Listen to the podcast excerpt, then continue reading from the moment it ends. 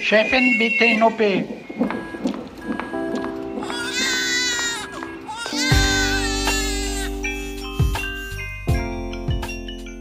Hallo, liebe ZuhörerInnen. Wir begrüßen euch hier beim Güncast. Und diesen Podcast, der euch inzwischen so ans Herz gewachsen ist, den nehmen wir mal wieder aus dem Auguste-Victoria-Klinikum hier in Berlin-Schöneberg auf. Wir, das sind Anna Kemper vom Zeitmagazin hier mir gegenüber. Hallo, und die Stimme, die ihr gerade eben gehört habt, gehört zu Esther Kugelbohm vom Tagesspiegel. Genau, und die dritte hier am Tisch äh, ist Professor Dr. Mandy Mangler. Professor bist du schon ein bisschen länger, Mandy, aber äh, wir haben das immer total unter den Tisch fallen lassen. Eine ganz schöne Unverschämtheit von uns, auf die wir erst gekommen sind, als uns neulich eine Zuhörerin geschrieben hat. Und deswegen begrüße ich dich jetzt nochmal ganz offiziell. Liebe Professor Mangler, schön, dass du wieder da bist. Ja, vielen Dank und hallo auch erstmal von mir. Ja, aber interessante Frage. Es gibt so Studien, die sagen, dass äh, Frauen weniger oft mit ihrem Titel angesprochen werden, also zum Beispiel Doktor oder so, im Vergleich zu Männern. Und manche meiner Kolleginnen sind deswegen doch schon ganz schön genervt. Bei welchen Situationen unterschreibst du denn mit Professor Mangler und bei welchen lässt du es Professor weg? Wie ist äh, das so, wenn man dann die Klassenlehrerin schreibt von den Kindern, dann Professor Mangler oder? Ach so, ja, mm, ach so in meinem in meinen E-Mails unten im, im Anhang ja. Nee, sonst unterschreibt man nicht mit Professor Mangler, nee. Hätte ich mir jetzt auch ein bisschen glamouröser vorgestellt. ähm, auf jeden Fall leitest du hier, äh, Mandy, in Schöneberg die Klinik für Gynäkologie und Geburtshilfe und auch noch die in Berlin-Neukölln. Und wir haben die Ehre, gleich mit dir über das Thema künstliche Befruchtung sprechen zu dürfen. Du wirst uns die verschiedenen Methoden erklären, also wie läuft sowas ab, für wen kommt überhaupt Reproduktionsmedizin in Frage, auf was muss man achten. Beim letzten Mal haben wir ja über Sterilisation gesprochen und da ging es viel darum, wie mit Menschen umgegangen wird, die keine Kinder bekommen wollen. Und in der Folge heute, die wird ein bisschen das Gegenstück dazu. Es wird also darum gehen, was Menschen auf sich nehmen, um Kinder bekommen zu können, wenn es eben ohne Hilfe nicht klappt. Und das Thema wollen wir sowohl medizinisch ausleuchten wir wollen uns angucken, was es auch äh, geldtechnisch kostet und was es äh, gefühlsmäßig, emotional kostet. Hallo, ich bin Anke Mürre, stellvertretende Chefredakteurin beim Tagesspiegel. Vielen Dank, dass ihr unseren Podcast hört. Wenn er euch gefällt, dann probiert doch auch mal unsere digitale Zeitung aus. Als E-Paper oder Digitalabo auf tagesspiegel.de. Hier bekommt ihr täglich einen guten und verlässlichen Überblick über alles, was für euch wichtig ist. Aus Berlin, Deutschland und der Welt. Jetzt einfach gratis testen unter tagesspiegel.de slash probieren. Wir freuen uns auf euch. Der Tagesspiegel aus der Welt, aus der Weltstadt. Aber vorher, Leute, wir nehmen diese Folge kurz nach dem 8. März auf und in Berlin ist der Internationale Frauenkampftag auch offiziell ein Feiertag, also wenige müssen arbeiten. Ich wollte euch fragen, Anna und Mandy, was habt ihr denn so am Frauentag gemacht? Ich war im Planetarium. Das war jetzt nicht besonders feministisch, aber sehr interessant. Ich war demonstrieren äh, bei Schneeregen in Berlin auf dem Bebelplatz, was jetzt auch nicht so gut frequentiert war im Vergleich zu den letzten Jahren. Und ja, Esther? Unter anderem wurde es von mir nicht frequentiert. also zuerst wurde es von mir frequentiert, doch dann äh, wollten meine Kinder unbedingt ins Warme zurück, weil es war wirklich, es war, als hätte sich äh, die Wettergöttin gegen uns verschworen und hat uns extra viel Nieselregen, Schneeregen und Sturm auf den Bibelplatz geschickt. Mhm. Wir mussten abbrechen leider. Was nichts damit zu tun hat, dass ich nicht hätte demonstrieren wollen. Ich habe dann nur zu Hause auf der Couch weiter demonstrieren müssen. ist gut. Ist ja alles politisch. Und zum Internationalen Frauentag oder feministischem Kampftag äh, haben wir auch eine sehr schöne Pressemitteilung rausgebracht. Und zwar mit den Speakerinnen gemeinsam. Die Speakerinnen, das sind sehr kluge Menschen, die ein Projekt ins Leben gerufen haben vor geraumer Zeit, wo man sich als potenzielle Referentin ein Profil anlegen kann auf eine Homepage und dort seine eigenen Themenschwerpunkte angeben kann. Und dann wird man für Kongresse besser gefunden. Also dann kann man, wenn man einen Kongress organisiert, kann wiederum eine Kongressorganisation dort die jeweilige Referentin, die zum Thema passt, finden. Und das Ziel von diesen Speakerinnen ist natürlich, die Frauenquote bei Kongressen zu erhöhen. Ihr erinnert euch, dass wir darüber schon oft gesprochen haben und dass es besonders auch in der Medizin ein Riesenthema ist, dass auf Kongressen Frauen nicht äh, prozentual äquivalent vertreten sind. Und auch ihr könnt euch dort ähm, ein Profil anlegen, eure Expertise unterbringen und dann gefunden werden für Kongresse bei speakerinnen.org. Sehr gut, dann lass uns doch zum eigentlichen Thema der Folge kommen, nämlich äh, Reproduktionsmedizin. Mandy, du hattest selbst schon Kontakt mit Reproduktionsmedizin, also persönlich, und wir haben uns auch noch mal im Freundeskreis umgehört. Mandy, kannst du zum Einstieg vielleicht einmal von deinen Erfahrungen erzählen? Ähm, wie war das? Wann hast du einen Reproduktionsmediziner aufgesucht? Ja, also ich habe äh, fachlich viel mit Reproduktionsmedizinerinnen zu tun, aber auch persönlich war es biografisch in meinem Leben so, dass ich die Unterstützung von Reproduktionsmedizinerinnen gebraucht habe. Und naja, das ist schon eine besondere Situation, finde ich, wenn man so bedürftig ist und ein Ziel hat, was man erreichen möchte, nämlich schwanger zu werden, und es dann nicht so klappt, wie man sich das vorstellt, und dann die Hilfe braucht von jemandem, der da den Weg mit einem gemeinsam geht. Also ich glaube, dass natürlich schwanger werden bei vielen einfach so klappt und das ist statistisch ja auch hinterlegt, dass ähm, die meisten Menschen ohne reproduktionsmedizinische Hilfe schwanger werden. Aber wenn aus irgendwelchen Gründen das vielleicht ein bisschen komplizierter ist oder man reproduktionsmedizinische Hilfe braucht, dann sind diese Medizinerinnen äh, tolle Coaches, mit denen man gemeinsam diesen Weg gehen kann und die einen da ähm, super unterstützen können. Lass uns mal auf die Zahlen gucken. Also wie ist die statistische Situation? Mandy, kannst du das sagen? Ja, also da kann man sagen, dass in den Studien natürlich meistens äh, so eine heterosexuelle Beziehung betrachtet wird, Cis-Mann, Cis-Frau und die wollen ein Kind bekommen und haben dafür regelmäßig vaginal penetrativen Sex. Und die Wahrscheinlichkeit für eine Schwangerschaft in den ersten sechs Monaten bei dieser Konstellation, die liegt bei 50 Prozent. Und weitere 35 bis 40 Prozent werden dann innerhalb des ersten Jahres schwanger. Und das kann man jetzt noch ein bisschen präziser einteilen, je nach Alter. 25-Jährige haben pro Zyklus eine Chance von 25 Prozent schwanger zu werden. Und bei 40-Jährigen liegt dann die Chance noch bei 5 Prozent. Ähm, bedeutet auch, dass 25-Jährige eben mit einem Zyklus unverhüteten Sex schon ein relativ hohes Risiko oder eine Chance haben, schwanger zu werden. Was ist, wenn ich jetzt nach diesem Jahr, in dem ich wirklich alles dafür getan habe, dass eine Schwangerschaft eintritt, nicht zu diesen 90 Prozent gehöre, bei denen es klappt? Was dann? Das ist ja immerhin jedes zehnte Paar. Und ist es dann automatisch ein Hinweis darauf, dass da irgendwas nicht funktioniert? Oder wäre ich gut beraten, wenn ich dann einfach sage, naja, ich kann es jetzt noch ein paar Monate länger probieren und dann steigt die Wahrscheinlichkeit statistisch an, dass ich schwanger werde? Das kommt drauf an, ähm, welches Ausgangsalter man hat. Also wenn man jetzt 25 Jahre alt ist, dann würde man denken, ja, nach einem Jahr hat es nicht geklappt, dann mm, noch ein paar Monate, das ist schon völlig in Ordnung. Bei einer 40-Jährigen würde man das dann aber nicht sagen, da würde man sich dann doch mit einer Expertin bewaffnen und diese Situation optimieren und gucken, wie man dann eben doch schneller zum Ziel kommt. Einfach weil man weiß, dass man nicht mehr so viel Zeit hat wahrscheinlich. Genau, der Faktor Zeit ist dann. Der, das ist der Faktor Zeit. Und was bedeutet Zeit? Bedeutet, die Eizellen werden dann ab dem 40. Lebensjahr doch auch äh, stetig oder schon ab dem 35. Lebensjahr letztendlich stetig qualitativ weniger stark. Und ähm, genau, dann hat man einfach nicht mehr so lange Zeit. Und dann würde man das beschleunigen, diesen Prozess. Das ist natürlich ein unglaublicher Druck, der da entstehen kann. Alle um einen herum äh, werden vielleicht schwanger und bekommen Babys, man selber aber nicht.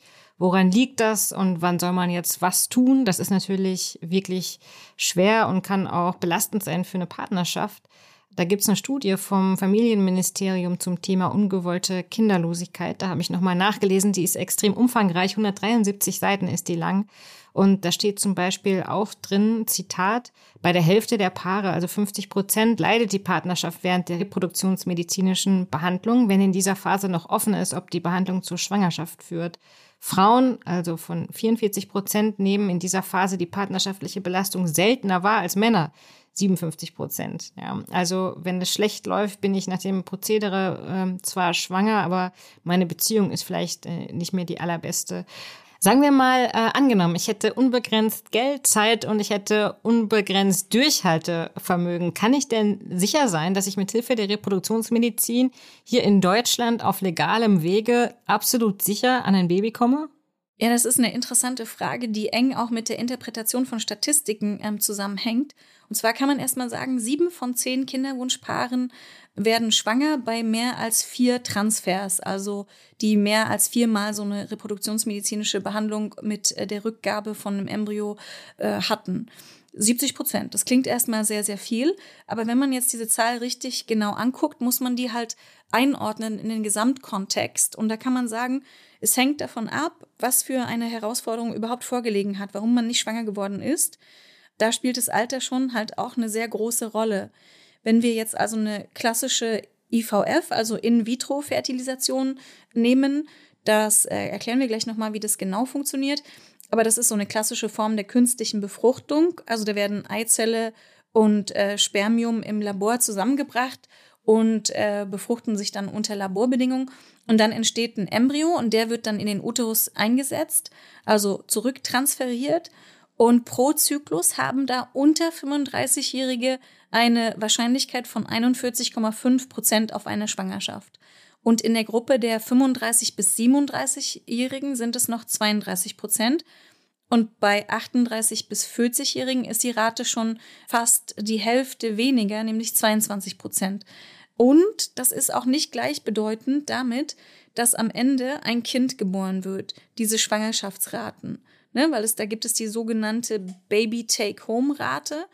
Und das heißt nicht, wenn man jetzt schwanger geworden ist, dass man am Ende dann ein Baby hat, weil viele Schwangerschaften zwar jetzt dann erstmal weiter wachsen, aber irgendwann dann nicht mehr und ähm, zugrunde gehen. Das bedeutet, dass man in jeder Altersgruppe jeweils noch ein paar Prozentpunkte abrechnen muss zwischen eben Schwangerschaftsrate und dann Baby-Take-Home-Rate, ähm, bei wie viel Prozent dann ähm, eben wirklich ein Baby entsteht. Mandy, du hast ja eben schon gesagt, dass ähm, es eben einerseits die Statistik gibt, aber ähm, wenn man sich das nochmal ganz genau anguckt, was sind denn genau die Faktoren, die dann eben da eine Rolle spielen, ob man am Ende schwanger wird beziehungsweise tatsächlich ein Kind bekommt? Kannst du es nochmal ein bisschen ähm, genauer spezifizieren? Ist das, also das Alter ist ein Faktor, aber mhm. was alles spielt da noch mit rein? Was mhm. vielleicht auch mit dem Alter zusammenhängt, was genau äh, passiert da? Also im Prinzip kann man sagen, es liegt an drei Faktoren. Zum einen braucht es eine Eizelle, die gut ist, das ist gemein gesagt, aber eine Eizelle, die eben eine Qualität hat, dass sie gut von einem Spermium befruchtet werden kann. Was mich zum zweiten Punkt bringt, äh, das Spermium muss gut sein. Das ist, ähm, es sollte ein mobiles, wohlgeformtes Spermium sein. Und der dritte Punkt ist eben, dass äh, die Einnistung in der Gebärmutter wichtig ist und dazu braucht es eine gut aufgebaute Gebärmutterschleimhaut. Und diese drei Faktoren sind idealerweise, spielen alle gut äh, zusammen. Und wenn wir jetzt also zum Beispiel ein älteres Paar haben, dann könnte es sein, dass die Eizellen- oder Spermiumqualität nicht mehr so qualitativ hochwertig ist wie bei ähm, 25-Jährigen. Und wenn dann ähm, noch vielleicht auch eine Gebärmutterschleimhaut entsteht, die nicht so hoch aufgebaut ist, so dass die Einnistung der befruchteten Eizelle da nicht so optimal stattfinden kann, dann sind es eben diese drei Faktoren, die dann häufig optimierungsbedürftig äh, sind. Und an manchen kann man eben wirken und aber manche kann man nicht final verbessern. Deswegen ist die Schwangerschaftsrate eben nicht 100 Prozent. Ich habe gelesen, dass auch äh, Stress ähm, eine Rolle dabei spielt, ob man äh, Erfolgsaussichten bei der Baby-Take-Home-Rate hat. Stimmt das? Oder ist das nur ein Märchen? Ja, nee, Stress kann auch eine Rolle spielen. Also deswegen ist es also so, dass wenn man jetzt in einer reproduktionsmedizinischen Praxis ist, dort arbeiten meistens auch Psychologinnen, die nochmal mit dem Paar sich ähm, auseinandersetzen und besprechen, wie ist es jetzt wirklich? Ähm, fand regelmäßig äh, Sex statt? Wie hat schon Stress sich äh, ausgewirkt auf die Beziehung und ähm, dann damit eben auch auf die Schwangerschaftsrate. Und schon allein dieses Beratungsgespräch führt zu einer verbesserten Erfolgschance. Aber wichtig ist ja an der Stelle auch, dass Stress äh, wie so oft nur ein Aspekt unter vielen ähm, ist, weil die drei Faktoren, die du eben erwähnt hast, die eigentlich ausschlaggebend sind für einen Erfolg von einer reproduktionsmedizinischen Behandlung, die kann ich ja jetzt nicht durch Stress irgendwie positiv oder negativ beeinflussen. Also die Qualität der Eizellen ist ja, wie sie ist und ähm, egal wie viel Stress ich habe, wird die ja nicht schlechter und ich kann sie auch nicht verbessern. Ja, genau. Also äh, wichtig ist ja einfach, glaube ich, dass man sich da nicht noch zusätzlich Schuldgefühle einredet, weil diese ganze Erfahrung von Ungewissheit von Hoffen und möglicher Enttäuschung, die ist ja ohnehin schon Mhm. stressig genug. Und wenn ich mir dann noch selber Schuldgefühle aufbürde, macht es das ja Mhm. eigentlich nicht besser. Genau, dann stresst man sich halt durch den Stress noch, ne? Also das ist dann, Ja, das ist schwierig. Jetzt gehen wir doch mal durch den Prozess, wie so eine künstliche Befruchtung eigentlich abläuft. Oder sagen wir mal eine, vielleicht auch eine reproduktionsmedizinische Beratung. Wenn man jetzt vielleicht von seiner Gynäkologin eben die Empfehlung bekommt, ihr habt das jetzt lange probiert, äh, sucht doch mal so eine Praxis auf, wird dann sofort gleich mit äh, der IVF oder so losgelegt? Oder was, was passieren da eigentlich für Schritte anfangs? man würde wahrscheinlich die Qualität einer reproduktionsmedizinischen Praxis daran erkennen, dass eben nicht sofort mit einer IVF losgelegt wird, sondern dass erstmal man dort eben auf diese Expertinnen trifft, mit denen man sich wiederum unterhalten kann darüber, wie es jetzt weitergeht oder wie, wo man steht. Ne? Also dass man einmal guckt, wo stehen wir gerade, was ist schon passiert, wie haben wir versucht, die Situation zu optimieren und was ist uns dabei ähm, gelungen und was noch nicht. Und dann kann man ganz genau sagen, Tja, zum Beispiel, wir können ein bisschen helfen und es bedarf nicht viel vielleicht. Oder hm, wir müssen ein bisschen intensiver reproduktionsmedizinisch assistieren und zum Beispiel auch dann, das kann natürlich auch sein, sofort äh, IVF oder ICSI, dazu kommen wir gleich ähm, noch äh, raten. Also ich nehme an, äh, da werden die äh, Betroffenen, egal ob Frau oder Mann, erstmal ordentlich durchgecheckt und äh, es wird sozusagen eine Bestandsaufnahme gemacht, auch rein organisch, oder? Ja, also erstmal würde man fragen, wie sind äh, die Zyklen und wann hat Sex stattgefunden? Gibt es irgendwelche Erkrankungen, ähm, Operationen? Gibt es schon Kinder und wie hat das funktioniert? Und dann wird im Blut der Frau werden die Hormone getestet und äh, meistens bestimmt man die Hormone, die direkt die Eierstockfunktion äh, widerspiegeln. Und dann weiß man, äh, wie funktioniert der Eisprung, der Zyklus. Und dann wird auch geguckt, sind die Eileiter in Ordnung oder könnte es sein, dass die Eizelle und das Spermium einfach rein mechanisch nicht zueinander kommen, weil die Eileiter ähm, dies nicht zulassen. Wir haben, glaube ich, schon mal darüber gesprochen, dass die Eileiter so ein ganz dünnes, feines Röhrchen sind, was so labyrinthartig innen drin aufgebaut ist. Und die Befruchtung, ähm, die findet ja genau dort statt, in dem Eileiter. Und genau, dann wird geguckt, ob diese also funktionieren. Und dann ist natürlich ein großer Bestandteil auch ein Spermiogramm. Dann muss der Mann Ejakulat abgeben und dann wird sein Spermium untersucht. Und dann wird es so eingeteilt, in wie viel Prozent der Spermien sehen ganz hervorragend aus, welche sind irgendwie nicht ganz so perfekt geformt, welche sind sehr motil und bewegen sich gut, welche sind immobil. Und dann wird es so kategorisiert und dann weiß man also, wie hoch die Wahrscheinlichkeit ist, wenn man diese ganzen Untersuchungen durchgeführt hat, dass eine ähm, Schwangerschaft entweder mit Hilfe oder ohne größere Hilfe ähm, eintreten wird. Und wenn jetzt diese Werte eigentlich alle gut aussehen und ähm, man da jetzt erstmal nichts optimieren kann, ist dann IVF der nächste Schritt oder gibt es da noch Zwischenschritte, die ähm, empfehlenswert sind und auch erfolgsversprechend? Das kann man jetzt gar nicht für alle Paare gleich beantworten. Das kommt sehr stark auf die Ausgangssituation an.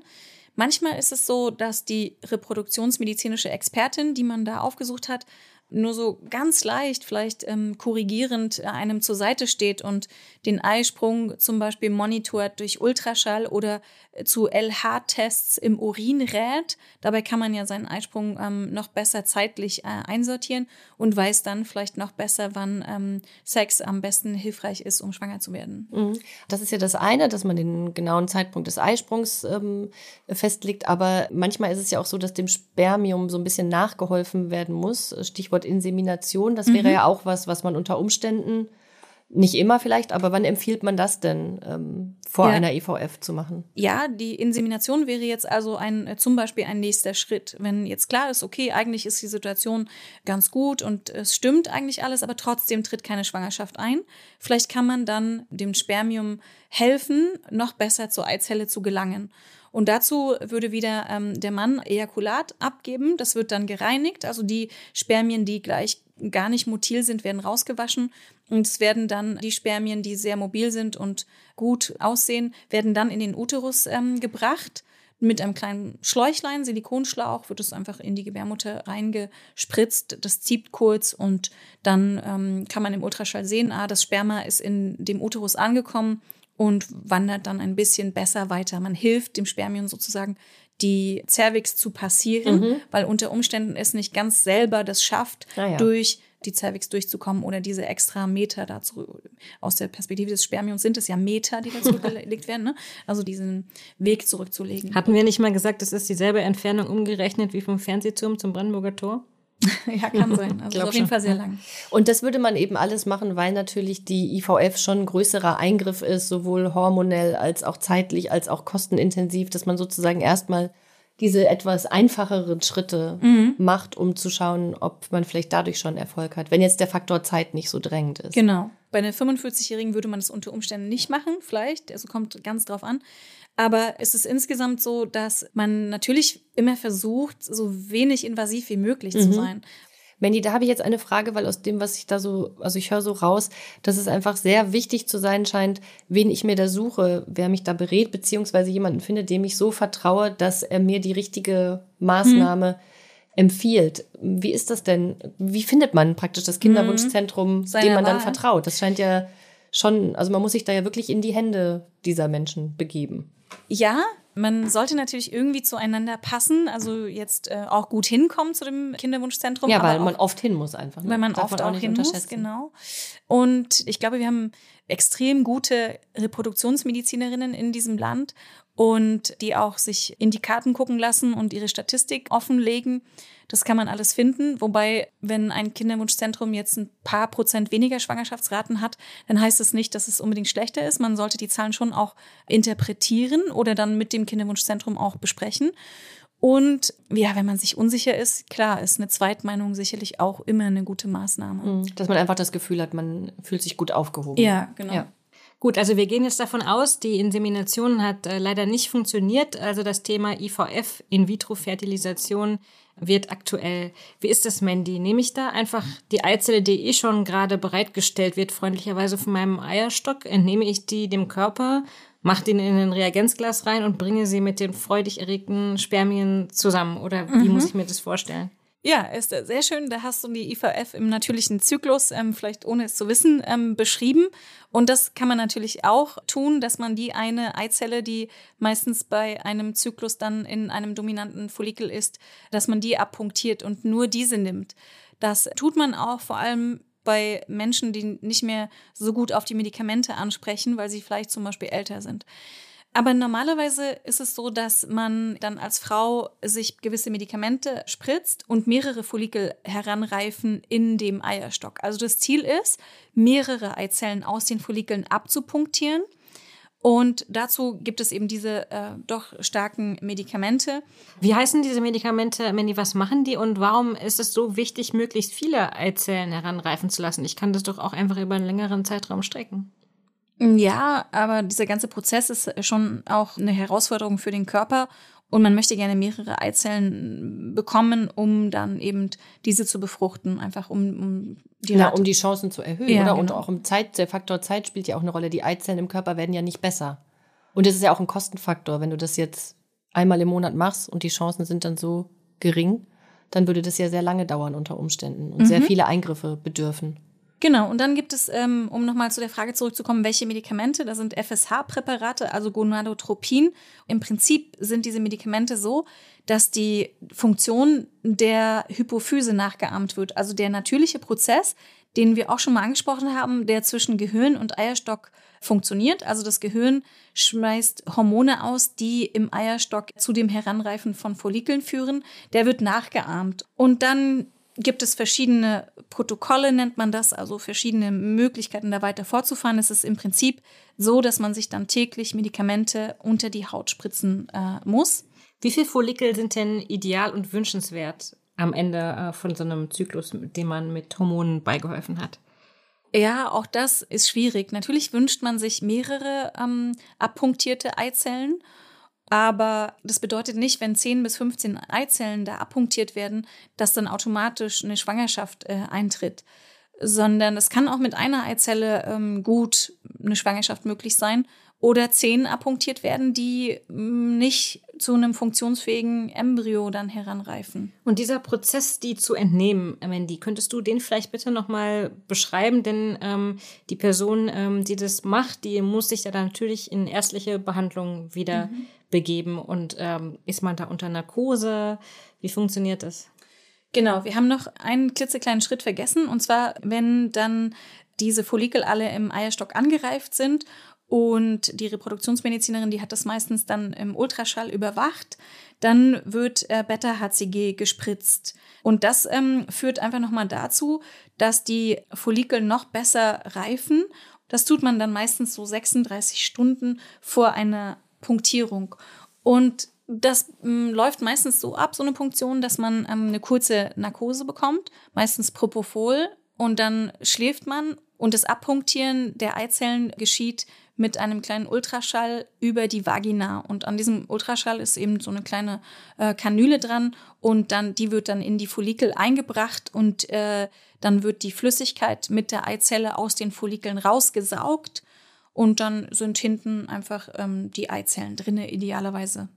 Nun ist es ja so, Mandy, dass viele Frauen ja auch ihren Eisprung zum Beispiel äh, spüren und so. Wenn da jetzt mehr ranwächst, äh, merkt man das? Ist das mit Schmerzen verbunden? Und wenn das dann rausgesaugt wird, merkt man diesen Eingriff überhaupt? Leidet man darunter? Wie ist das? Meistens ist es sehr unkompliziert und vielleicht zieht es mal rechts, links im Unterbauch, weil auch kleinere Einblutungen entstehen können. Aber man kann gut möglich am nächsten Tag wieder arbeiten gehen. Ganz selten hat man aber eben doch stärkere Schmerzen oder ein stärkeres Ziehen. Oder man hat auch eine Überstimulation. Das bedeutet, der Körper reagiert zu viel auf die Hormone, die man bekommen hat. Das ist eine Komplikation, die auftreten kann und die Reproduktionsmedizinerinnen sehr gut im Blick haben. Der Körper kriegt all diese Hormone, Mandy, und ich kann mir vorstellen, dass das auch zu Nebenwirkungen führen kann, dass man sich vielleicht nicht ganz so toll fühlt in dieser Zeit, ja. weil einfach der Körper ja auch wirklich krass leisten muss, was mhm. er ansonsten nicht leistet bei der Bereitstellung von nur einer Eizelle. Mhm. Äh, wenn er da zusätzlich züchten muss, sage ich, die Sprache, die sich um alles rankt, ist so furchtbar, die erinnert mich so manchmal so ein bisschen an Hühnerfarm. Mhm. Aber natürlich, der Körper züchtet. Und was macht das mit dem? Ja, viele äh, sagen schon, das ist nicht die schönste Zeit ihres Lebens. Ne? Man hat schon auch Nebenwirkungen von diesen Hormonen. Man fühlt sich vielleicht aufgedunsen. Und man muss eben auch immer aufpassen, spritze ich jetzt äh, zur richtigen Zeit, habe ich alles richtig gemacht und so. Ich erinnere mich, wie ich da in so einem Hotelzimmer in Chicago saß ähm, und beim ASCO war auf so einem Kongress und dann irgendwie mit der Zeitverschiebung mir überlegt hat, wann muss ich jetzt was spritzen und es ist schon alles irgendwie relativ herausfordernd, ja. Ja, Mandy, das, ähm, äh, wo du das gerade sagst, das wäre auch noch eine Frage von mir ähm, gewesen. Es ist ja zum einen, dass, dass man eben ganz genau diese Protokolle einhalten muss, also immer rechtzeitig spritzen und so weiter und die Medikamente dann manchmal auch wechseln. Das ähm, kann so den Alltag ja schon total mhm. dominieren, einfach dieser Zeitplan. Wann fahre ich in den Urlaub? Kann ich da überhaupt in den Urlaub fahren? Kann ich die Medikamente mitnehmen? Ja. Eine meiner ähm, besten Freundinnen hat mal zu mir gesagt, das ganze Leben geht in so eine Warteschleife und ist so on hold und alles dreht sich nur noch darum und man ordnet alles unter und äh, das fand ich ähm, eine sehr gute Beschreibung, weil ich finde das eine extreme Herausforderung, dass man trotzdem noch das Leben genießt oder auch die Paarbeziehung noch im Blick hat. Apropos Partner, ähm, wie ist das? Der muss ja im Prinzip einfach nur sein Sperma abgeben und hat sonst nicht viel zu tun, oder? Das heißt, ähm, er ist eben nicht am eigenen Leib damit beschäftigt, äh, Tag und Nacht, wie die Frau. Ja, das ist schon so, dass äh, vor allem auch die Frauen durch die Behandlung belastet sind, vielleicht organisatorisch und durch die Medikamente und Fertility so. Fertility Load könnte man das nennen. Ja, mhm. genau. Aber mh, natürlich kann man auch als Paar gucken, wie man mit dieser Herausforderung umgeht und welchen Anteil an dem Ganzen ähm, der Mann haben kann und wie er die ganze Situation eben äh, unterstützen kann. Ähm, der rein praktische Teil, den der Mann ähm, in der ganzen Behandlung spielt, der ist ja eigentlich schnell gemacht. Also er muss sein Sperma eben da abgeben. Wann genau muss das denn da sein? Idealerweise ist es frisches Sperma, was auch in der Praxis gewonnen wird. Es gibt auch die Möglichkeit, wenn das jetzt gar nicht anders geht, dass das Sperma hm, an einem anderen Ort äh, produziert wird und das in die Praxis gebracht wird. Und wenn es gar nicht geht, weil zum Beispiel einer der Beteiligten irgendwo anders lebt, kann man natürlich auch eingefrorenes Sperma nehmen und auftauen. Aber das äh, wiederum wirkt sich negativ auf die äh, Schwangerschaftsraten aus.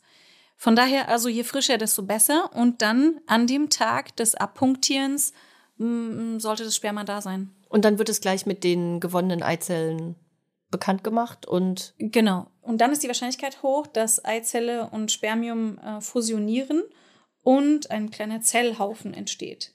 Mandy, vielleicht klären wir an dieser Stelle noch mal kurz den äh, Begriff Embryo. Das ist ja immer eine Sache, die auch zeitsensibel ist. Also meines Wissens ist es ja so, dass am Anfang ähm, spricht man noch nicht sofort von einem Embryo. Wann ist das? Nee, genau, aber der Einfachheit halber spricht man Ja. vom Embryo. Aber theoretisch ist es so, Eizelle und Spermium treffen sich und es findet die Befruchtung statt. Dann entsteht eine Zygote und die Zellen vermehren sich, also teilen sich immer und immer wieder.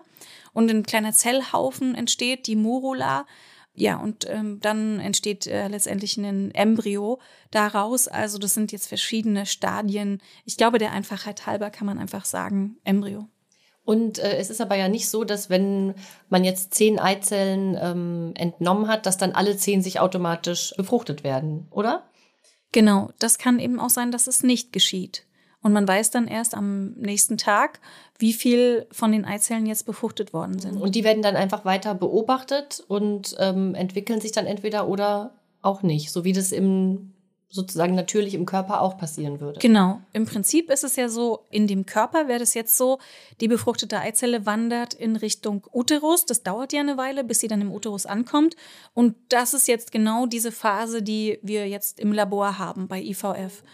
Und da liegt also die befruchtete Eizelle in so einem Nährmedium und dann wird sie beurteilt von den Biologinnen des Zentrums. Und wie geht es dann weiter, Mandy? Also eine bestimmte Anzahl von Eizellen ist befruchtet und ähm, entwickelt sich weiter oder entwickelt sich nicht weiter. Und was passiert dann damit?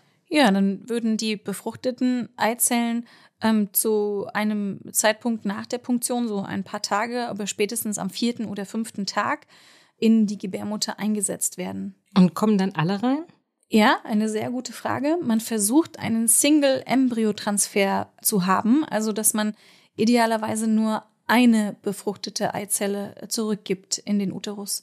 Und wieso ähm, ist das so, dass man versucht, einen Single-Embryo-Transfer zu machen? Es ist doch oft so, dass ähm, gerade ähm, Frauen, die IVF-Behandlungen haben, eben Zwillinge haben, also sich eben mehrere haben einsetzen lassen. Was spielt denn da, was für Kriterien spielen da eine Rolle? Kann man sich das einfach so aussuchen oder wie wird man da beraten? Mm, Ja, heutzutage sind zwei von drei Transferen ähm, Single-Embryo-Transfere, also dass dann eben nur eine befruchtete Eizelle zurückgegeben wird, weil man schon versucht, Mehrlinge zu vermeiden. Zwillinge, Drillinge, das hat eben eine erhöhte Komplikationsrate in der Schwangerschaft für die Mutter, für die Kinder und man versucht das äh, definitiv zu reduzieren. Das bedeutet auch, dass man die leicht verminderte Schwangerschaftsrate, die damit einhergeht, in Kauf nimmt.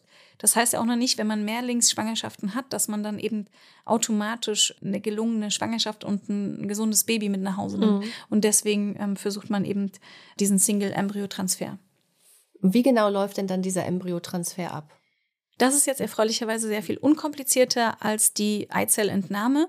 Man geht zu seiner Reproduktionsmedizinerin und diese wird mit einem kleinen weichen Silikonschläuchlein die befruchtete Eizelle bzw. den Embryo zurück in die Gebärmutter schieben.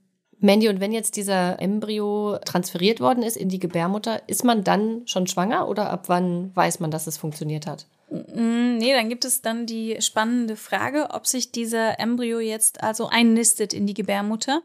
Und dazu wird man dann per Bluttest äh, untersucht, zehn bis zwölf Tage später. Also im Grunde genau wie bei, ähm, wenn ich versuche, schwanger zu werden auf natürlichem Wege und Sex habe, muss ich ja auch eine Zeit lang warten, bis ich dann weiß mit einem Schwangerschaftstest. Ja, genau. Mhm. Also wir gehen jetzt mal davon aus, dass das funktioniert hat und dass die Schwangerschaft ähm, intakt bleibt. Aber das ist ja nicht immer so. Also ähm, meines Wissens gibt es ja eine höhere Abortrate bei äh, Schwangerschaften, die sogenannt künstlich zustande gekommen sind. Ist das so? Ja, zum einen weiß man es natürlich viel früher, dass man schwanger ist, weil man es schon biochemisch im Labor eben misst. Aber auch unabhängig davon ist ähm, die Wahrscheinlichkeit um 20 bis 30 Prozent erhöht, dass ähm, die Schwangerschaft nicht weiter wächst. Also wir haben eine erhöhte Rate an Aborten. Bezieht sich das auf die Frühschwangerschaft oder komplett auf die Schwangerschaft? Oh, ähm, vor allem auf die Frühschwangerschaft. Aber es gibt auch eine erhöhte Rate an ähm, Komplikationen in der Spätschwangerschaft. Ah ja, okay. Nun ist es ja so, dass der Embryo, der ausgewählt wurde, hat ja noch sozusagen kleinere äh, Geschwister, die womöglich tiefgefroren sind, die nicht benutzt wurden für mhm. den ersten Versuch. Wenn das jetzt nicht klappt und tatsächlich kommt zu dem traurigen Fall, dass die Schwangerschaft nicht hält, ähm, ist es dann möglich, einen von den eingefrorenen Embryonen aufzutauen und einzusetzen? Ja, genau, unbedingt. Da hat sich viel getan mhm. in dem Einfrieren von ähm, Eizellen oder auch befruchteten Eizellen. Und man kann sie jetzt also sehr schnell einfrieren und dadurch hat man eine sehr hohe Qualität auch von diesen eingefrorenen Eizellen oder Embryonen. Und die kann man dann später nochmal benutzen, genau. Was ist denn, wenn es keinen Bedarf mehr gibt für die eingefrorenen Embryonen, die aber noch vorhanden sind, weil zum Beispiel es geklappt hat oder man sich keine weiteren Kinder wünscht? Was passiert mit denen? Ja, also man kann jetzt diese übrig gebliebenen Eizellen oder auch Embryonen, wenn sie schon befruchtet sind, einfach auftauen, wenn man sie nicht mehr benötigt. Oder man kann sie für die Forschung spenden. Man kann sie nicht einem anderen Menschen spenden, der ähm, ein Embryo braucht. Das geht in Deutschland nicht. Und ich kenne Menschen, die ihre eingefrorenen Embryonen nicht auftauen können, weil sie da ja es einfach nicht schaffen psychologisch. Sie haben diese Kinderwunschtherapie hinter sich und das war alles total anstrengend und dann denken sie, hm, wer weiß, wozu man es noch gebrauchen kann. Herzlich willkommen zu Tatort Berlin, dem True Crime Podcast des Tagesspiegels. Ich bin Sebastian Leber. Und ich heiße Katja Füchsel. Es geht um Körperverletzung, um Entführung, aber auch um Mord und Totschlag.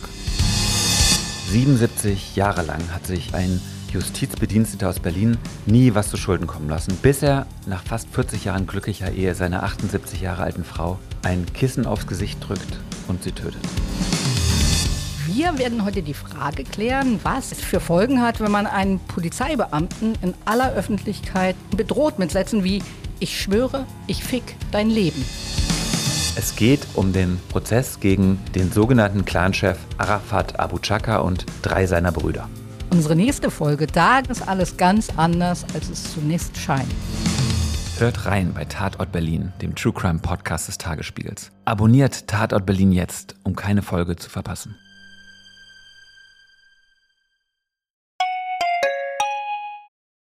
Mende, jetzt hast du uns ja einmal so Step by Step durch die ähm, IVF-Behandlung ähm, durchgeführt, aber es gibt ja abweichend davon noch ganz viele andere Dinge, die man probieren kann, die gemacht werden können, die vielleicht teilweise auch ganz neu sind, noch nicht so erprobt, vielleicht erfolgversprechend, vielleicht nicht. Vielleicht können wir ein paar davon auch mal erwähnen. Ich glaube, alle werden wir nicht schaffen. Es gibt ja zum Beispiel schon ganz am Anfang dieser Behandlung einen Unterschied, ähm, und zwar, wenn man nicht IVF macht, also dass die Spermien und die Eizellen im Labor von selbst zusammenfinden, sondern eine Behandlung namens ICSI, wo das anders mhm. abläuft. Vielleicht können wir das mal kurz erklären. ICSI, das hat man bestimmt schon mal gesehen, weil dieses Bild des ICSI, das wird häufig benutzt, um so Reproduktionsmedizin darzustellen.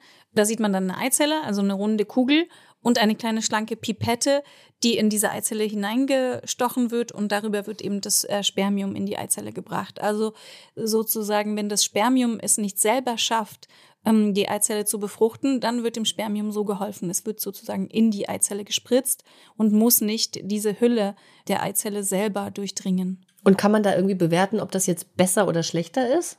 Es ist für Menschen, die, wo das Spermium nicht so mobil ist und äh, so wohl geformt, eine Möglichkeit der Eizelle und dem Spermium zu helfen, eine Befruchtung äh, zu haben. Und das ist dann eine Möglichkeit, die einfach die Reproduktionsmedizinerin eben vorher mit einem durchspricht anhand der Daten, die sie gewonnen hat aus den Untersuchungen und genau. einem dann empfiehlt, besser so oder besser ja. so. Gibt es da tatsächlich Menschen, die also im Labor sitzen und den ganzen Tag nichts anderes machen, als mit einer winzigen Pipette Sperma in eine Eizelle einzubringen? Ja, die machen noch viele andere interessante Sachen. Das sind eben die Biologinnen in den reproduktionsmedizinischen Zentren. Die gucken sich die Qualität der Eizelle an und des Embryos und die überlegen sich, welches Nährmittel und dann haben sie vielleicht auch noch andere interessante Möglichkeiten, um eben die Schwangerschaftsraten zu erhöhen. Und eine gute Biologin in so einem Reprozentrum, die ist ähm, wichtig, die ist, ähm, ist eine essentielle, ein essentieller Punkt in einem reproduktionsmedizinischen Zentrum. Ist das leicht oder braucht es da auch eine extreme Expertise? Na, so ein klitzekleines Biologiestudium. ich meine nicht, ich meine einfach, also wirklich der, der Prozess des Einbringens des Spermas in die Eizelle. Na, ich kann es nicht. Okay. Ja, es kommt eben am Ende bei der Auswahl auch des Kinderwunschzentrums eben nicht nur darauf an, dass die Ärzte alle gut sind, sondern vor allem auch, dass das Labor gut ist. Ja, das Team, Ja, ne? Das, das Team, Team. sollte gut sein, wobei man das von außen halt nicht so Ja, gut durchdringen klar. kann. Und äh, automatisch da eben auch schon Menschen ausgewählt werden, die das ähm, gut im Griff haben. Ähm, was man ja auch noch im Labor machen kann, es gibt ja ganz unterschiedliche Sachen, äh, ist eines äh, etwas, was sich Assistant Hatching nennt. Mandy, ich glaube, du hast auch noch mal mit einer ähm, Reproduktionsmedizinerin ja telefoniert vor unserer Aufnahme. Was hat die dir dazu erzählt? Genau, die sehr kluge äh, Dr. Anja Mutz hat mich da auf den neuesten Stand gebracht. Und zwar Assistant Hatching heißt, dass man die Hülle des Embryos, die unterschiedlich dick ist, ähm, mit einer Laserbehandlung beschießt und damit der Blastozyste in dem Fall, also dem Stadium des Embryos, hilft, aus äh, seiner Hülle zu kommen. Und ähm, das geschieht also 30 Minuten bis eine Stunde vor dem Embryotransfer. Und die Biologin mikroskopiert also dann das und äh, findet dann die Hülle des Embryos zum Beispiel zu dick oder zu unregelmäßig. Das kann bei Raucherinnen zum Beispiel der Fall sein. Und dann wird diese Laserbehandlung durchgeführt und das erhöht die Schwangerschaftsraten bei einzelnen Patientinnen.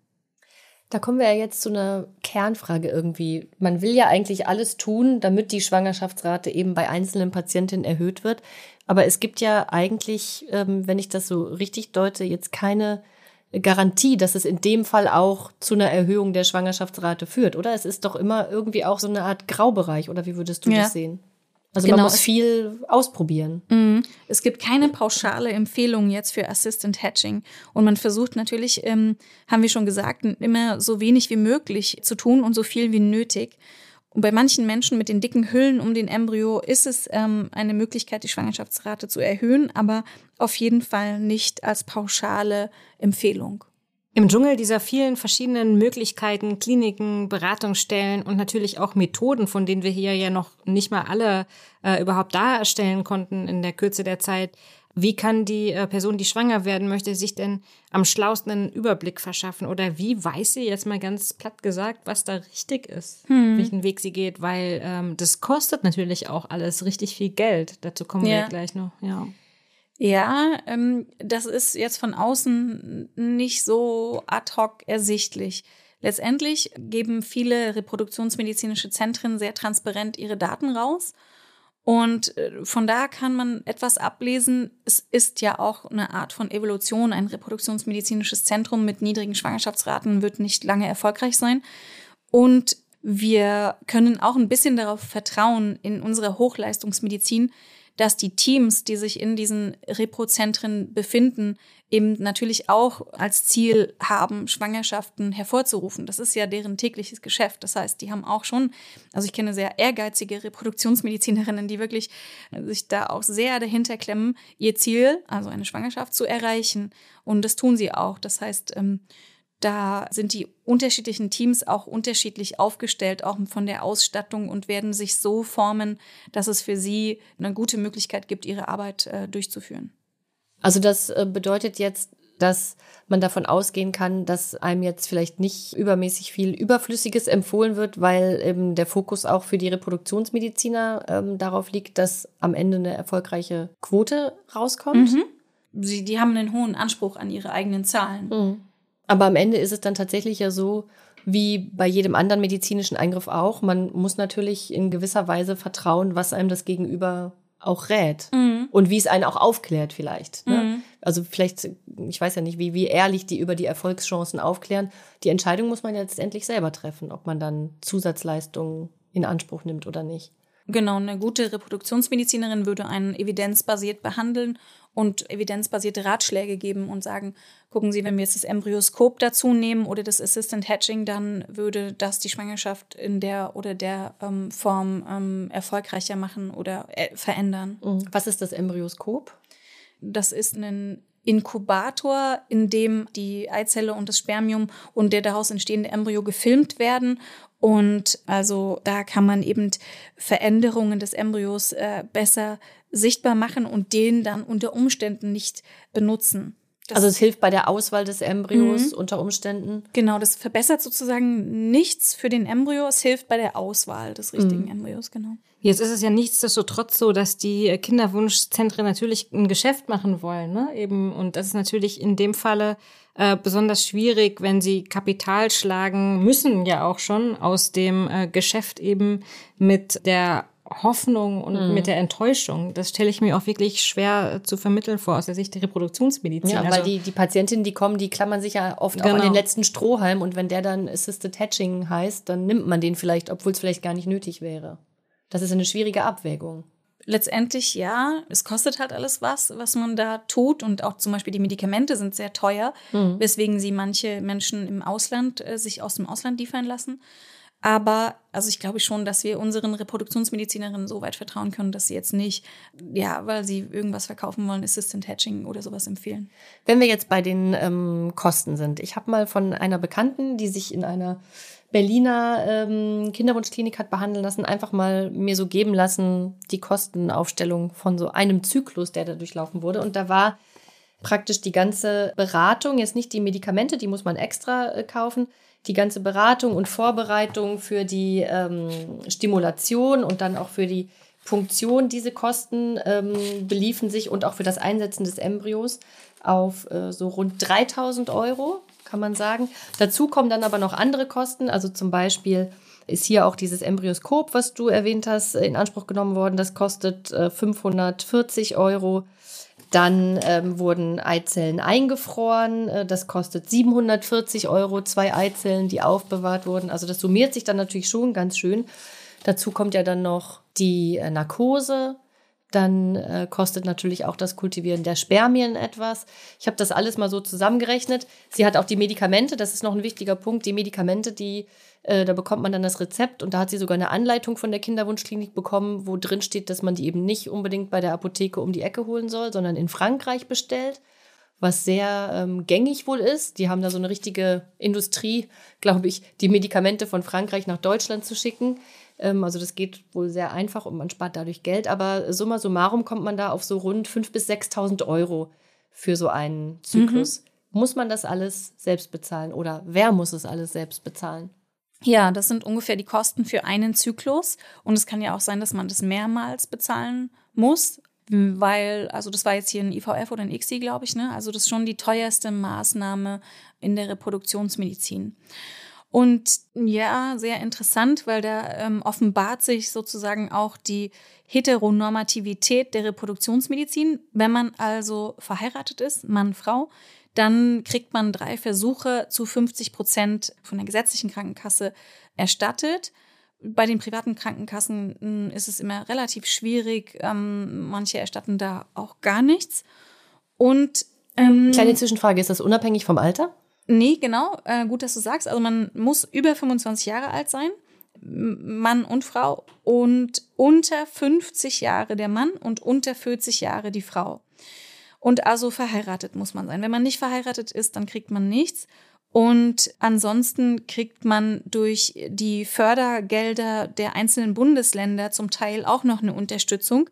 In ähm, Berlin ist es so, dass man da 600 Euro für IVF und 900 Euro für ICSI beantragen kann. Also muss man selber beantragen und kriegt man auch nicht beim ersten Versuch, sondern erst ab dem zweiten, dritten Versuch. Und das auch, egal ob man verheiratet ist. Das wissen viele nicht und diese Geldtöpfe, die, also das lohnt sich auf jeden Fall da, die anzuzapfen und sich zu überlegen, was man da auch noch unterstützt bekommen kann. Auch noch interessant ist, dass die Behandlungen, die nicht von der Krankenkasse übernommen werden, dass man die bei der Steuer absetzen kann. Mm, ja, das ist auch ähm, sehr gut. Mhm. Manny, du hattest ja gerade äh, sehr treffend gesagt, dass äh, man auch eben an der ganzen Reproduktionsmedizin, was ist vom Gesetzgeber erlaubt, was nicht, erkennen kann, wie heteronormativ das Denken da noch ist. Könntest du uns mal bitte erklären, wie das ist, wenn zwei Frauen ein Baby bekommen wollen, mit Hilfe der Reproduktionsmedizin? Wie ist da der Stand? Was wird bezahlt und wie sieht es aus? Dazu habe ich auch nochmal die sehr kompetente Reproduktionsmedizinerin Dr. Manja Krause ähm, befragt und sie hat mir erläutert, dass ähm, bei lesbischen Pärchen, auch wenn sie verheiratet sind, die Kosten für die reproduktionsmedizinische Behandlung nicht übernommen werden. Und die Argumentation ist, dass ja Fremdsperma eingesetzt wird und das wird dann eben auch bei Mann-Frau Verheirateten nicht finanziell unterstützt. Und darüber hinaus ist es aber so, dass in einigen Bundesländern auch standesrechtlich die reproduktionsmedizinische Behandlung bei lesbischen Pärchen nicht möglich ist, zum Beispiel in Nordrhein-Westfalen, wo die Landesärztekammer das nicht erlaubt. Das heißt, da müssen die Betreffenden einfach in ein anderes Bundesland gehen. Einfach. Ja. Mhm. Einfach. Genau. Ne, also schwierig. Und, Und, profitieren die denn von den anderen Geldern, von den Bundesgeldern wenigstens? Ja, die Fördergelder der einzelnen Bundesländer, die sind extrem unterschiedlich. Da ähm, muss man sich informieren. Und die, das können sie beantragen, ja. Ja, da fragt man sich natürlich schon, inwieweit das äh, den sozusagen gesellschaftlichen Entwicklungen äh, nicht total hinterherhinkt. Ja. Äh, mhm. dieses Recht. Es ist ja ähnlich wie, was ja auch immer diskutiert wird, gibt ja auch die Altersdiskriminierung, dass ab 40 nichts übernommen wird, wo die Raten ja auch deutlich gestiegen sind zu früher, als diese Gesetzgebung vielleicht erlassen mhm. wurde. Also ähm, aus meiner Sicht wäre da eine Reform dieser ganzen Regelung durchaus angebracht, um das einfach ähm, gesellschaftlich da auf der Höhe zu sein, oder? Ja, besonders diese Perspektive ist nicht besonders gerecht, ja. Das bringt mich auf den Gedanken, ähm, das haben wir ja gerade schon angerissen, was in Deutschland alles verboten ist äh, bei dem Thema Reproduktionsmedizin. Also ein bisschen ist es ja so, als ähm, würden wir noch weit hinter den Möglichkeiten, die diese Form der Medizin uns allen bietet, hier zurückbleiben bei uns. Ganz anders sieht's aus in europäischen Ländern wie Österreich, Frankreich und Großbritannien, da ähm, würde man also zum Beispiel die Eizelle einer dritten Person entnehmen und dann zum Beispiel mit dem Sperma des eigenen Partners kombinieren. Das ist aber so ein großes Thema, liebe HörerInnen, dass wir uns dazu entschieden haben, zum Thema, was geht sonst noch, äh, eine eigene Folge zu machen. Darunter fällt dann zum Beispiel auch die Leihmutterschaft. Und wir erklären dann auch nochmal ganz genau, was es mit dem Embryonenschutzgesetz, was es ja mittlerweile schon seit 30 Jahren in Deutschland gibt, auf sich hat. Die Bundesregierung hat zu vielen dieser Fragen gerade im äh, März dazu eine Kommission ins Leben gerufen. Und da soll neben Regelungen zum Schwangerschaftsabbruch auch geprüft werden, ob es eben möglich ist, solche Eizellenspenden und auch Leihmutterschaft zu legalisieren. Zumindest werden diese Fragen da auch nochmal ähm, ethisch und rechtlich diskutiert, was sehr interessant ist. Und das würden wir dann in der Folge eben auch tun. Dann sprechen wir auch nochmal ausführlich über die Präimplantationsdiagnostik, die ja in Deutschland bis 2011 übrigens komplett verboten war. Und dass sich das geändert hat, ist einem Berliner Gynäkologen namens Matthias Blöchle zu verdanken, der sich selbst angezeigt hat. Also ihr seht, ähm, es bleibt weiterhin spannend und ihr solltet diese Folge, die nicht unsere nächste Folge ist, sondern eine der nächsten Folgen, unbedingt anhören. Mandy, das äh, war jetzt eine sehr lange Folge und wir mussten schon lange warten jetzt äh, darauf, was du uns heute mitbringst. Ich bin sehr gespannt, was hast du dabei? fragte sie erschöpft. ja, genau. ja, dafür, dass ihr so gut durchgehalten habt bei diesem doch sehr komplexen, komplizierten Thema, ähm, kriegt ihr jetzt ein Mitbringsel und dann könnt ihr da einmal reingucken. Aha, ich habe hier ähm, eine rosane Packung, wo ein ähm, äh, fröhlicher Säugling drauf abgebildet ist und äh, da drin befindet sich ein Fertilitätsgleitmittel. Was ist das? Was gleitet da? Ja, weiß Wohin? Nicht, pack mal aus. Ich soll es noch auspacken. Mhm. Gut. Ist da noch was drin? Esther, hast du Sieht aus wie eine ähm, uh. Hustensaft. Ähm. Oh. oh. Was ist das? das Augencreme. So, ist es vielleicht ja, Augencreme? wirklich. Das sieht so ein bisschen oh, so kleine, wie so ein Serum. Was ich habe den Beipackzettel gefunden. Moment, lass mich einmal gucken. Mandy, ist das etwas, was man, es sieht irgendwie nicht so aus, als, das sieht jetzt eher nach etwas aus, äh, was einem das Geld aus der Tasche zieht, oder? Sehe ich das richtig? Ja, weiß ich nicht. Das wollte, das fragte ich mich eben. Also, das ist ein Fertilitätsgleitmittel und ich verstehe diesen Dingen auch immer skeptisch ähm, gegenüber. Und ich wollte jetzt gerne wissen, was das jetzt genau ist und deswegen gucken wir es uns jetzt mal an. Wir wollen ja immer evidenzbasiert arbeiten. Deswegen mache ich mal hier so eine Tube auf und schmier es mir mal auf die Hand. auf die Hand? Denn eigentlich gehört es in tief ins Vaginagewölbe. Ah, ja. Das erspare ich euch jetzt. Danke. Äh, ähm, kann bis zu 15 Minuten vor dem Geschlechtsverkehr angewendet werden, um dem Gleitmittel zu ermöglichen, Vagina und Gebärmutterhals zu überziehen. Oh, es riecht auf jeden Fall so nach schön nach Krankenhaus. Ich liebe diesen Geruch. Lass mich mal riechen. Ah ja, okay. Und was äh, hast du mal nachgeschaut, was, was, das, was das ist, was der Sinn des Ganzen ist? Ja, also da drinne ist jetzt also Calcium und Magnesium und ich finde super spannend daran. Ich dachte auch erstmal, oh, äh, wozu soll man jetzt ein Gleitmittel benutzen und das bringt doch alles nichts. Aber das Interessante ist, ich habe mir dann Studien dazu angeguckt, dass normalerweise andere Gleitmittel Spermizid wirken, also Spermien abtöten. Und jetzt ist es so, das zeichnet sich sozusagen dadurch aus, dass es nicht wie andere Gleitmittel Spermizid wirkt, also Spermien abtötet, sondern sie jetzt auch nicht explizit fördert, Unlockt, aber zumindest, nee. zumindest jetzt nicht tötet. Das heißt, wenn ich ein Gleitmittel benutze, wenn ich eins brauche, dann sollte ich vielleicht gucken, dass ich nicht eins wähle, was Spermien abtötet. abtötet. Genau. Aber davon jetzt eine großartige Erhöhung der Schwangerschaftswahrscheinlichkeit zu erwarten, ist vielleicht übertrieben. Nee, genau. Es ist nur umgekehrt. Wenn man das Falsche benutzt, dann kann es die Schwangerschaftswahrscheinlichkeit senken. Das fand ich, ähm, es war für mich eine neue Information. Bizarrerweise ist es auch kompatibel mit Kondom, steht hier. Dann ähm, ergibt es ja wirklich gar keinen Sinn mehr. es ja. ist einfach ein Gleitmittel. Hm. So.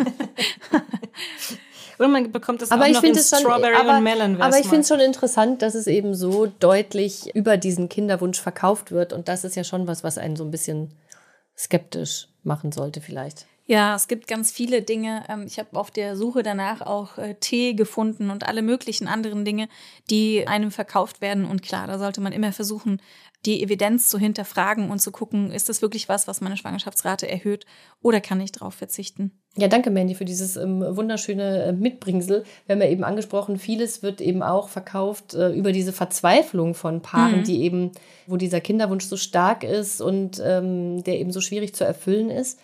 Und da habe ich ein schönes Zitat gefunden von Louise Brown, ähm, eine Engländerin, die 1978 der erste Mensch war, der dank IVF ähm, zur Welt gekommen ist. Es sind ja viele, viele, viele tausende Millionen danach gefolgt.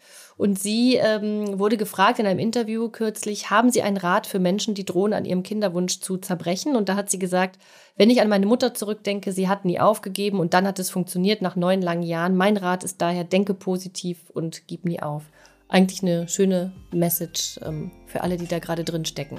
Ja, genau. Vielen, vielen Dank.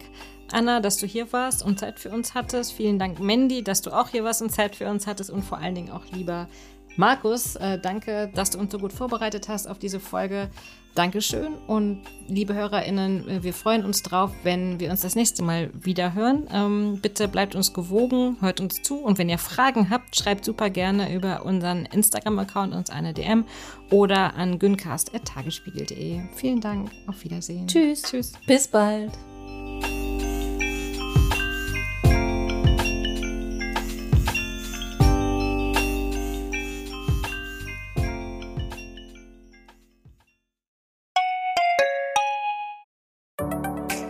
Hallo, ich bin Lorenz Marold, Chefredakteur beim Tagesspiegel.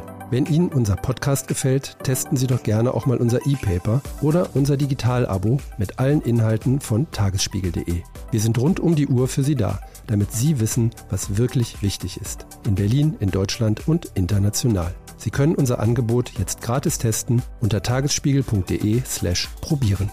Der Tagesspiegel aus der Welt, aus der Weltstadt.